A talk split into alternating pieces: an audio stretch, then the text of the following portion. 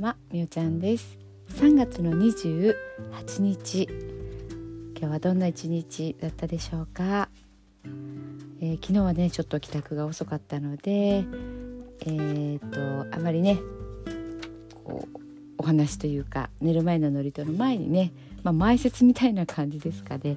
えー、ちょこっと喋ってるんですけどえー、っとその話ね、まあ、引き続きという感じでしてみたいなと思います。藤原弘信さんって言われる方の、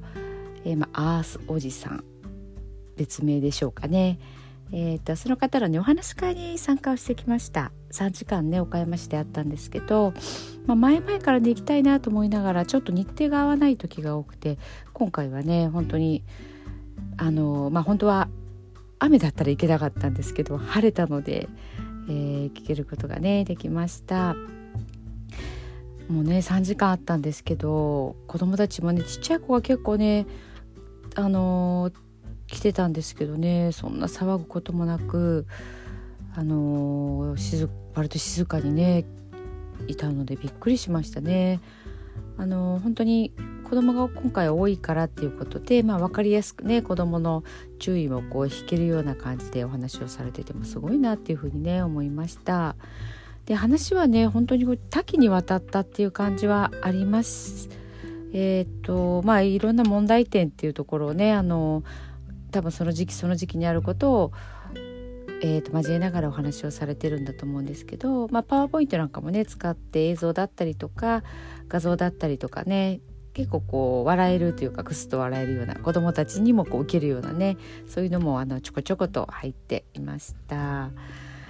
えー、っとそうですね。本当にこうまあ多い多いというかやっぱマスクの話から入りましたね。えー、マスクね。なんでだろうっていうその使い方のおかしさだったりとかどうして外でつけてるんだろうとかね。藤原さんはねつけてないであの、まあ、最低限の時は顎マスクって言ってましたね。あとねペットボトルを持ってたら誰にも何も言われないって言ってました。だから飛行機に乗った時とかもねそうやってこう注意されそうになったらペットボトルでなんか飲むような感じにするとかね。えーとそんなこと言ってましたね。もう本当にあのまあ一番多分ねこう言われたかったことはそのやっぱり子供が犠牲になってる弱い者が犠牲になってるっていうことだったんじゃないかなと私は思いました。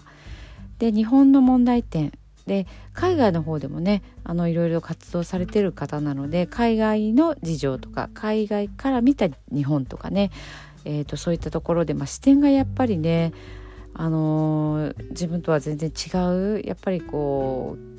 経験してることだったり体験してることっていうとこが違うので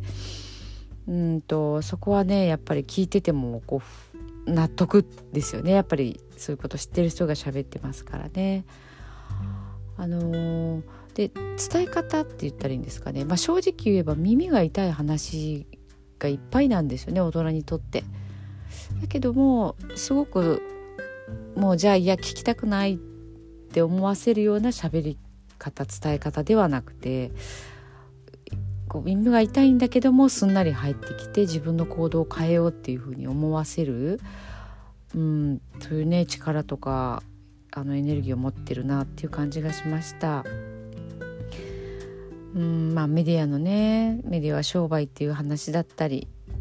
えーまあ、鵜呑みにしてはいけないですよねやっぱ切り取って情報がね出されてますからね。でやっぱり大人の問題点っていうとこが今すごくあるって言われててでまあ3つあってその3つを言うと1つは思考停止。で2つ目が二項対立。3つ目が背筋主義っていうところ。もうこの3つが特にひどいというか、まあ、それがあるからこその犠牲になってる子どもたちとかね、まあ、未来っていうところでしょうかね、まあ、思考停止っていうのもそのまんまですよね。自分の頭で考えてない大人が多すぎてもう周りの雰囲気に合わせてる、まあ、みんながやってるからとかね。あの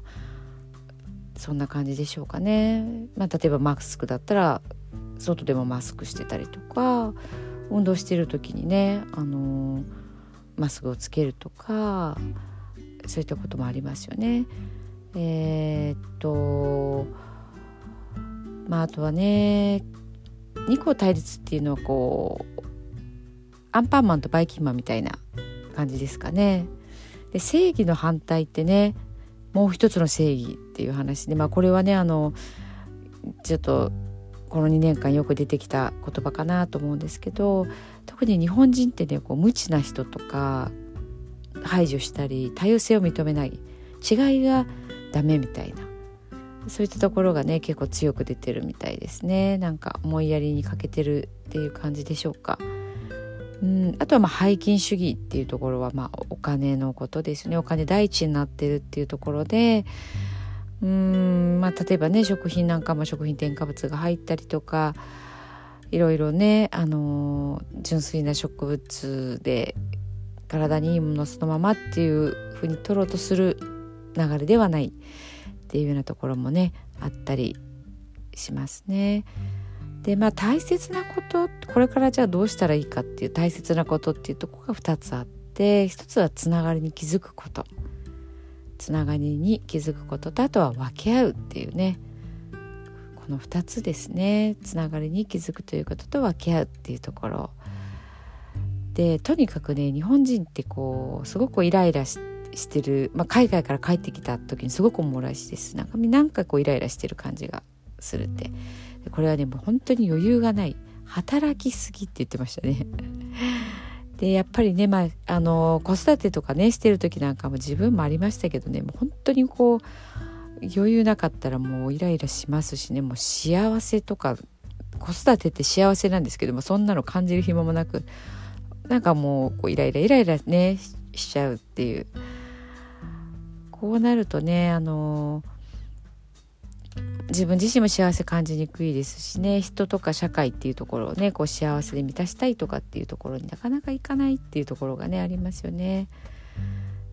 まあこう分け合うっていうところねあの大人がやっぱり行動で示せたらいいですよね子供に。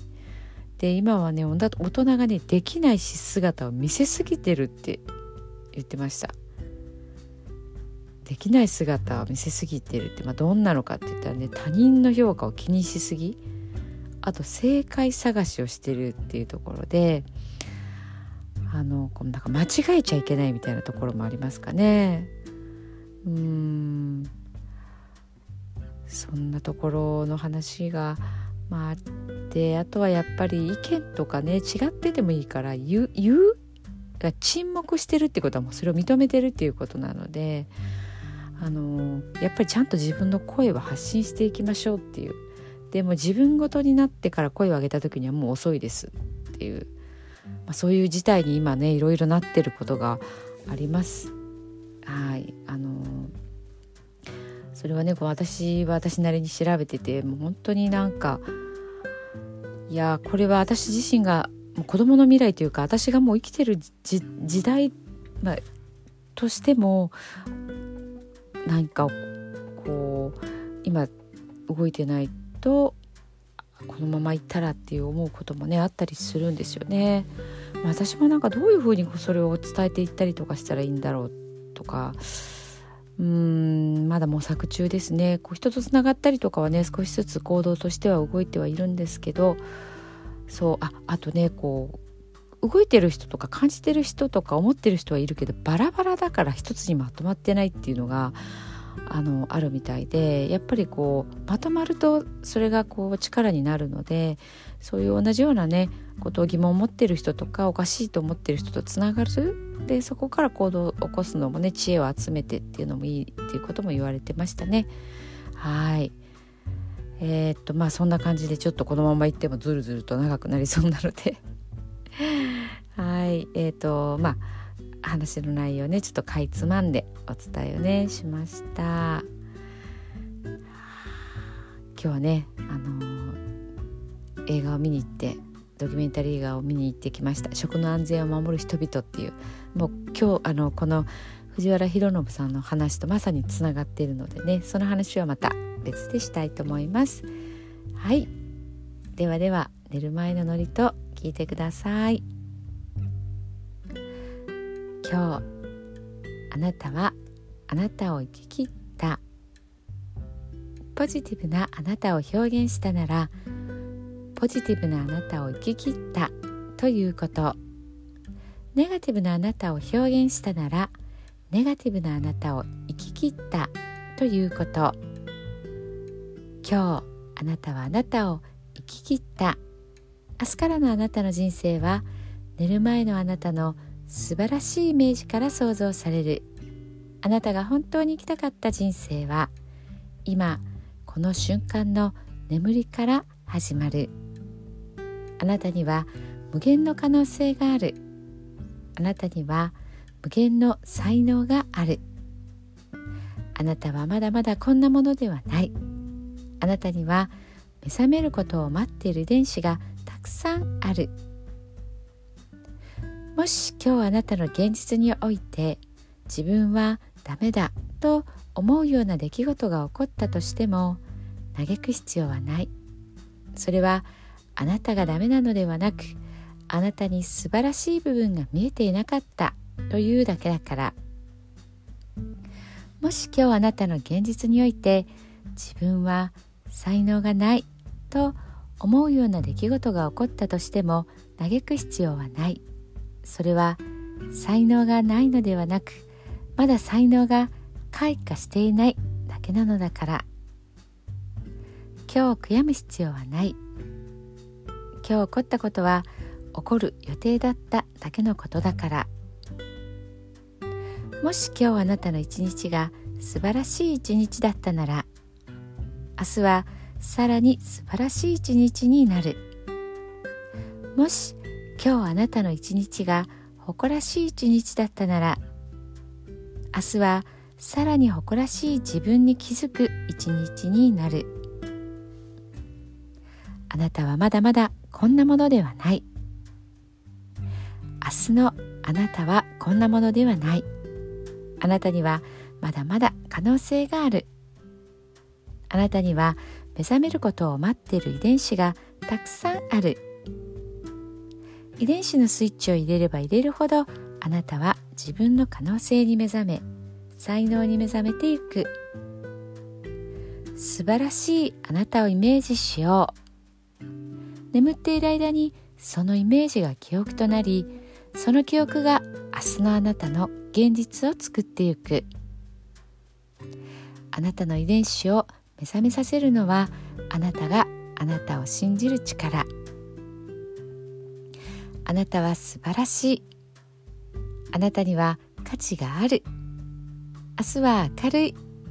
たくさんの希望がある。あなたの一呼吸一呼吸があなたを癒しあなたは黄金の光に包まれ眠っている間にあなたのエネルギーを浄化し整える。今日あなたはあなたを生き切った。明日からのあなたの人生は寝る前のあなたの素晴らしいイメージから想像される。そしてあなたはあなたが本当に生きたかった人生を始めてゆく。桑名正則さんの寝る前の祝詞でした。それではおやすみなさい。